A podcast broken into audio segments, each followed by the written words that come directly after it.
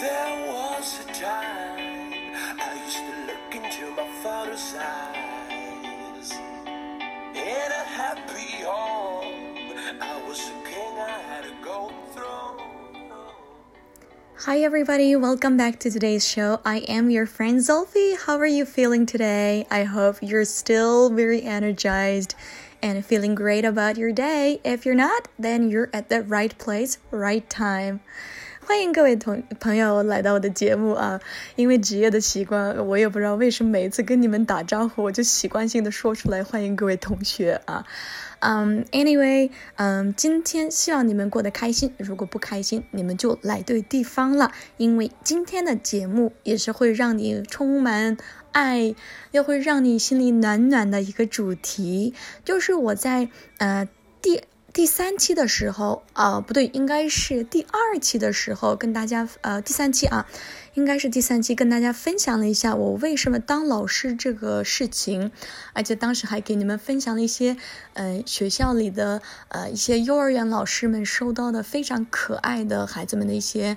呃语言啊，然后当时只是分享了一部分。So today I am going to share with you the rest of that cute, innocent letters that kids would write to their teachers. Are you ready for today's podcast? Keep listening. Um, before starting today's show, I would like to share with you guys what I did today. I think um, it's a great day um, because I've got a very busy schedule during last week and I wasn't able to record. So today is Monday in Beijing. It's been really hazy. Um, pretty bad weather, but still, um, I'm trying to hang in there. And uh, so after work, I had a very yeah, a very nice conversation with a friend of mine, and we talked about life, work and guys and everything 今天我心情还是不错的，因为呃加上我上周末时间安排的比较紧，所以没有办法呃按时给大家录节目。今天呢，嗯，开始今天的节目之前，想跟大家分享，呃，今天下班之后跟一个好朋友聊了一下关于人生啊、爱情啊、各种工作相关的，然后嗯也是非常棒的一次对话。I think the best thing in today's crazy world is sometimes to have a very nice conversation without, you know, looking at your phone or without being distracted. So I think I'm very grateful that I could actually have some friends that we can really have a very sophisticated, um, very deep conversation together. So, yeah, I just wanted to share with you guys what we said today. So, yeah, um, you know, based on whatever we experienced, we both agreed that life in Beijing or even like Shanghai, some big cities, can be really, really stressful. And we are the generation that are experiencing a lot of ups and downs. And we're always anxious, we're always under so much stress. But at the same time, at the end of the day, we believe that we are still the badasses. 我跟我朋友就比较，嗯，两个人都比较认同的一个观点，就是我们现在我们这个年龄阶段的年轻人都在经历一个非常大的波动，不管是呃社会上还是自己整个呃工作或者周围的那种内心的焦虑啊压力都差不多相似，但是呢。哎呀，回过头来又发现，其实走到了这么多坎坷，走到了这么多让人崩溃的一些嗯生活状态之后，发现我们还是个赢家。Um, so I hope you're also feeling like you're a badass and you're a winner at the end of the day. Um, yeah, maybe I should actually have a separate podcast for what I actually thought about, um, you know, having like really deep, um, mature conversation with my female friends。嗯，以后有机会跟大家分享我经常跟我的一些女性朋友们聊天的时候的一些比较有趣的关于社会呀、关于心理学呀、关于哲学，甚至世界经济各种各样的话题。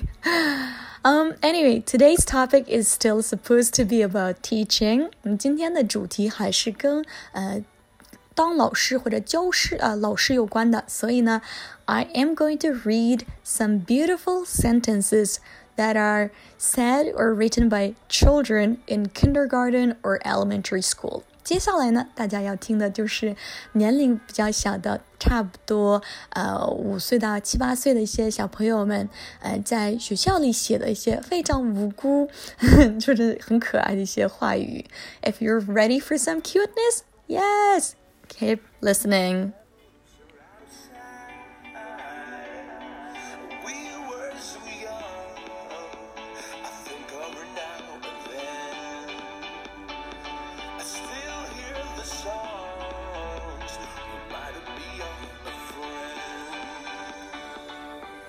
Okay, so the first one I would like to read is I'm sure you guys know this one. Um, 第一个要读之前，我跟大家科普一下，因为我当时跟你们解释我为什么给我的猫起起个名字叫 Honey 啊，Honey 它除了那个蜂蜜之外呢，它还有亲爱的这个意思，对不对？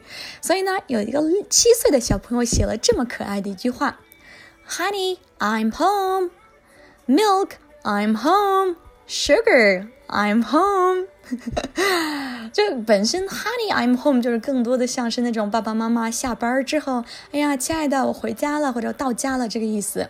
但是他可能嗯以为就是 Honey 他他可能当时以为 Honey 就指的是那个蜜蜂啊蜂蜜，sorry。然后后面的 Milk I'm home 就是小孩很喜欢喝的啊牛奶，然后 Sugar I'm home 就是糖果，我回家了。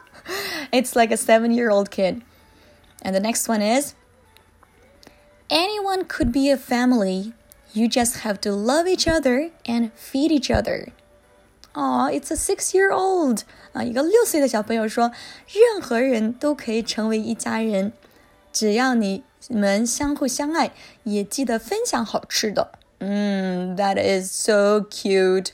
I think in a children's world, yeah, that's all about like eating together, playing together, and yeah, basically that's what the world is about. Oh, that's a very beautiful, innocent world, I would say. and the next one is it's really interesting. You are my rock, my paper, my scissors. 啊，大家也知道啊，rock paper scissor 这个是我们呃经常学过的一个啊，就是嗯跟我们生活相关的 rock paper 是石头剪刀布，对不对？我们经常玩。但是呢，在英语里面，You are my rock，呃，rock 本身是摇滚的意思，但同样它也可以表达你是我的依靠啊。那在这儿的话，You're my rock, my paper, my scissors，就是。呃，同样呢，它可以表达你是我的石头，你是我的纸，那个还有你是我的 scissor，就是石头剪刀布。但是同样，它也可以说你是我的依靠。然后 my paper, my scissors。我不知道我有没有表达清楚啊？And the next one is, I think this one is really um epic。我觉得下一个就是非常的有诗意啊，可以听一下。August is the Sunday of the year. 重新啊，August is the Sunday of the year。八月份相当于一年当中的星期天。I completely agree with this, and it's written by a ten years old child 啊，一个十岁的呃小孩写的。我觉得这个是非常美的一句话，虽然就是仅仅是一个简单的一句话，但是我觉得 August is the Sunday of the year 就是。八月份相当于一年的周日，一年当中的周日，真的是这样。因为八月份大家都是美美的，心情也是好好的。And of course, like it's like the best time of the year. And the next one, I am moody when I need foodie. I am moody 啊，M O O D Y，moody 本身是呃烦躁易怒的，或者比较情绪化的。那什么样情况下我是个情绪化的人呢？When I need Foodie 啊，它这个是非常厉害的一个写法啊，六岁的小孩写的。他实际上应该说 I am moody when I need food，但是他可能就是为了押韵，所以就写了 foodie 啊，F O O D Y。Foodie 大家也知道，表达是吃货的意思，在这儿呢可以理解成啊，就是我需要吃食物的时候，就是会烦躁易怒。 I'm not moody when I need foodie, but I do know some people. For example, my brother-in-law 啊，我知道我周围的一些人就是真的饿的时候会变得非常的易怒啊。I don't know if you guys are one of these people. And the next one, have you been to kindergarten? Because you're not acting like you haven't. Sorry, you're acting like you haven't. 嗯，重新，Have you been to kindergarten? Because you're acting like you haven't. It's written by a five years old 啊，一个五岁的小朋友写的。你去过幼儿园吗？因为你表现的好像你没有去过。Oh, that's so cute. 啊，我觉得有的时候小孩教教训大人，我觉得还蛮可爱的啊，蛮可爱的。Okay, so the next one is. My husband wouldn't share his snack with me, so I got a wife instead. Oh wow, this is like really creative. 五岁的小朋友说：“我老公不跟我分享他的食零食，所以我找了个老婆。”大家也知道，you know, like when you're kids, you would have really crazy, weird ideas about like who you're gonna marry when you grow up. Um, so I got this. I think it's really adorable. It's really adorable, innocent, because I remembered when I was in elementary school maybe like six or seven years old, I always wanted to marry my dad. um, and of course, like I also had some classmates, they wanted to marry their uncles or you know brothers so it's like weird feelings i'm not i'm sure that they're they really didn't mean their husband or wife um but it's really cute 我老公不跟我分享他的零食，所以我找了个老婆。That's so cute. And the next one. Mm. If you need me, I'll be there. But please don't need me. Six years, six years old. 一个六岁的小孩，他说：“If you need me, I'll be there. 如果你需要我呢，我会随时在那边。But please don't need me. 但是求你了，你就不不要需要我好吗？Oh, kids. Okay. All right.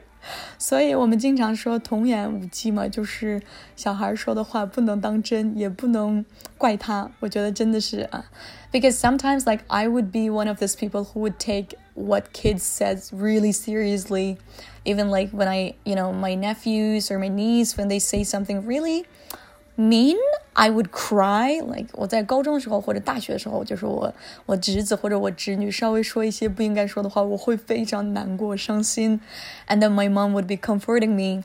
So I think this is definitely um, another explanation why you should never take kids' words seriously. and the next one is, you are rare. That's why you're cool. Oh, this is really nice 啊！你是独一无二的， 这就是你为什么那么酷的原因。Yes. And the last one is You are my favorite part of today. Oh, think about it. If a student of yours writes this kind of word to you, wouldn't you be happy? You are my favorite part of today. 你是我今天最喜欢的一部分。哦。that's really nice, very heart melting. so, at the end, I would like to tell you guys what kind of cute, adorable words that I've received from my friends, uh, from my students. 嗯，因为我目前也是在教少儿，所以有的时候一些小朋友他的话真的也是让我非常的暖心。所以，for example, sometimes they would say, 呃、uh,。 因为我有一次教他们那个 "You are the best" 这么一个表达嘛，然后突然他们好几次在我们上课的时候就是 "Sophie, you are the best, you're the best teacher in the world"，呃，或者有的小孩说，嗯。